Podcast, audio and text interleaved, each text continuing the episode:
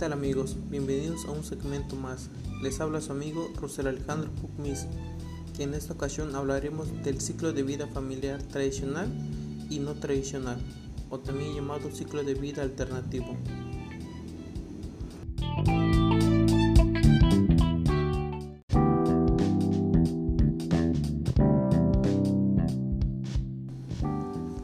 ¿Qué es el ciclo de vida familiar? Es una serie de etapas estables y previsibles a través de las cuales pasan la mayoría de las familias, que nos permite segmentar a las familias en función de una serie de fases que abarcan todo el curso de vida de una unidad familiar. Existen dos tipos de ciclo de vida familiar, el tradicional y el no tradicional, o también conocido como alternativo.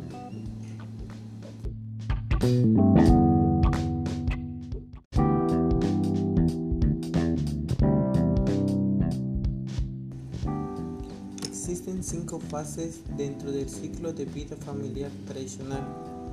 La fase 1, la soltería, el adulto joven soltero que vive separado de sus padres.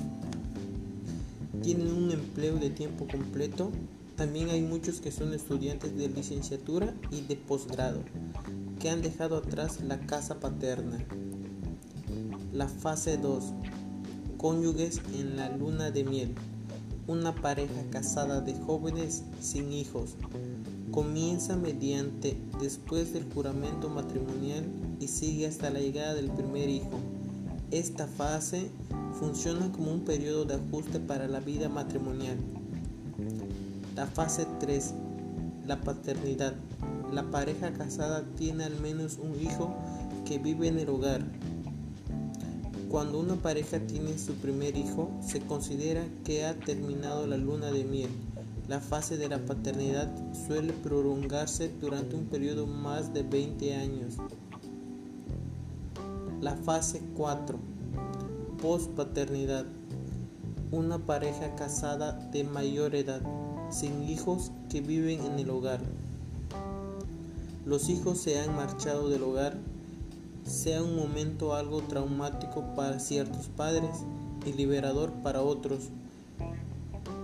Jubilados, pensionados, tienen mayor holgura económica, más tiempo libre, viajan más, vacaciones largas, adquieren segunda vivienda, mayor ahorro de dinero, compran artículos, autos y muebles de lujo. La fase 5 la disolución. Solo sobrevive uno de los cónyuges. Ocurre cuando sobreviene la muerte de alguno de los cónyuges. Si el cónyuge sobreviviente goza de buena salud, trabaja o obtiene ahorros suficientes y cuenta con el apoyo de familiares y amigos, la adaptación resultará más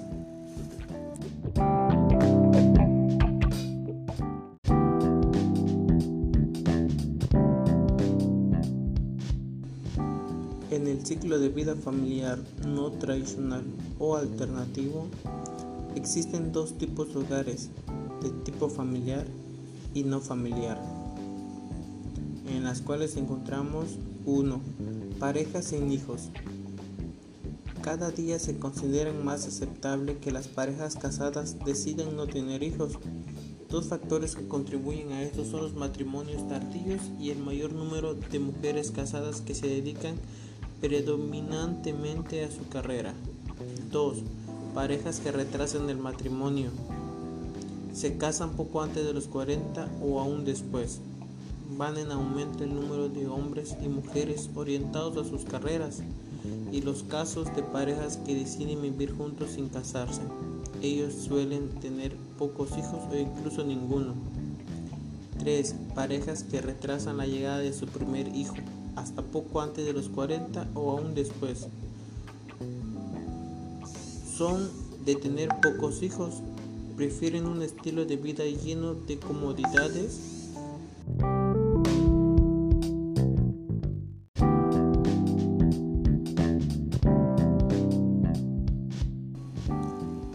Padres solteros, fase 1.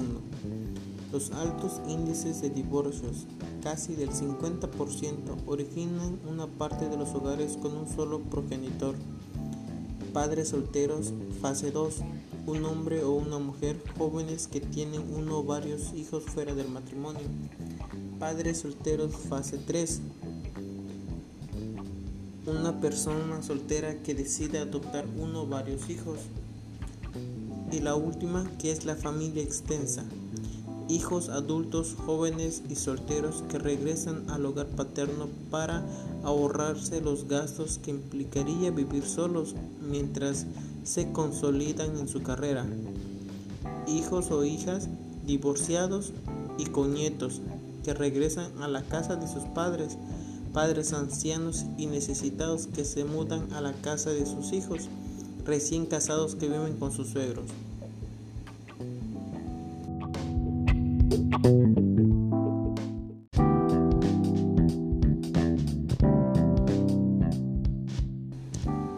los hogares de tipo no familiar encontramos 1. Parejas no casadas. Ha aumentado la aceptación de parejas tanto heterosexuales como homosexuales. 2. Parejas divorciadas, sin hijos.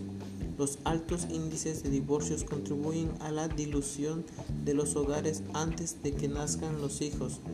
3. Personas solteras, jóvenes en su mayoría, sobre todo porque han retrasado su primer matrimonio, también los hombres y las mujeres que nunca se casan. 4. Viudos de avanzada edad en su mayoría. El aumento de la esperanza de vida, sobre todo para las mujeres, significa que hay más hogares formados por personas solas de más de 75 años.